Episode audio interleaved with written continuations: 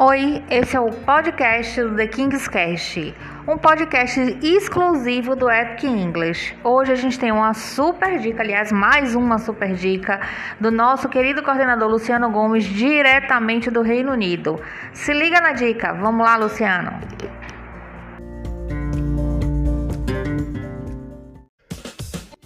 Hello, tudo bem? Aqui é Luciano Gomes e trago mais uma dica sobre a língua inglesa, direto da Epic The King's English para você. Você deve se recordar que alguns meses atrás falamos sobre a pronúncia dos verbos regulares no past simple, ou seja, no passado. Vale destacar que basta acrescentarmos ed ao final de um verbo regular para que obtenhamos a sua conjugação nesse tempo verbal. Falamos sobre dois grupos de verbos de acordo com a pronúncia do finalzinho da palavra, o som final do verbo. Se usamos nossa voz, temos o grupo conhecido como voiced.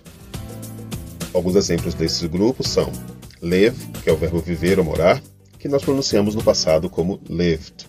Play, jogar ou brincar. Played. Try, experimentar ou tentar. Tried.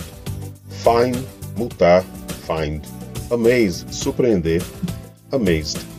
Blame, culpar. Blamed. Mais uma vez. Live, lived. Play, played. Try, tried. Find, find. Amaze, surpreender. Amazed. Blame, blamed. Você vai notar que a letra E final não é pronunciada. O que se ouve, na verdade, é um leve toque na letra D. D.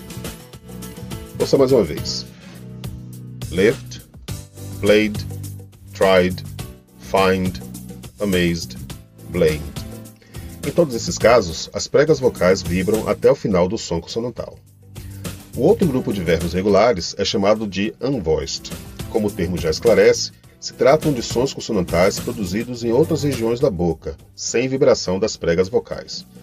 É o que acontece com verbos como laugh, que quer dizer rir, que nós pronunciamos no passado como laughed. Pass, que é passar, como passar em um teste. Passed. Stop, que é parar. Stopped. Watch, que é assistir. Watched. Fake, que é falsificar ou fingir faked. Nota que não há a pronúncia de qualquer som vocálico aqui. E o que se ouve é um estalo, como se tivéssemos uma letra T aqui. T. Escutem bem. Laughed, passed, stopped, watched, faked. Mas o que eu quero trazer hoje é outro detalhe. O que acontece se os verbos já terminam nesses sons, ou seja, D e T? Você lembra? Esses são exatamente os sons que nós ouvimos no final dos verbos voiced e unvoiced.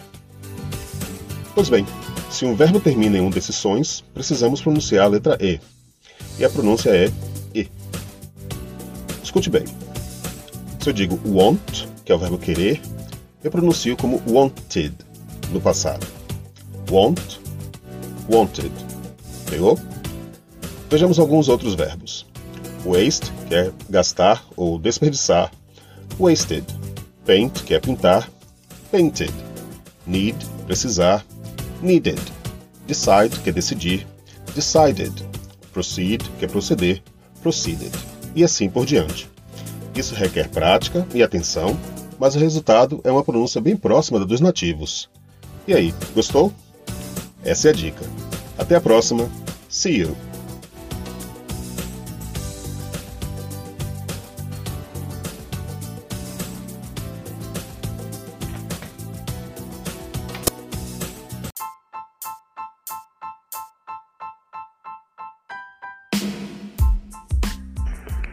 Se você gostou de mais dessa dica, fique com a gente aqui ligadinho no nosso podcast, que a gente está sempre trazendo uma grande novidade e também muitas dicas legais como esta.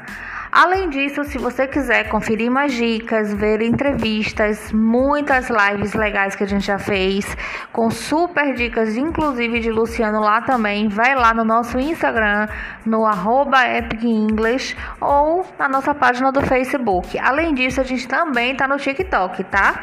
E se você quiser ver dicas especiais, manda um e-mail no soualunoepic.hotmail.com e diz pra gente o que, é que você quer ver ver aqui no nosso podcast? O que é que você quer ver de dica de Luciano? Mais dica de pronúncia, mais dica de gramática? O que é que você quer ver? A gente está aguardando. Sua opinião é muito importante e lembre-se, a gente está aqui por sua causa, tá? Falar inglês é fácil. Permita-se.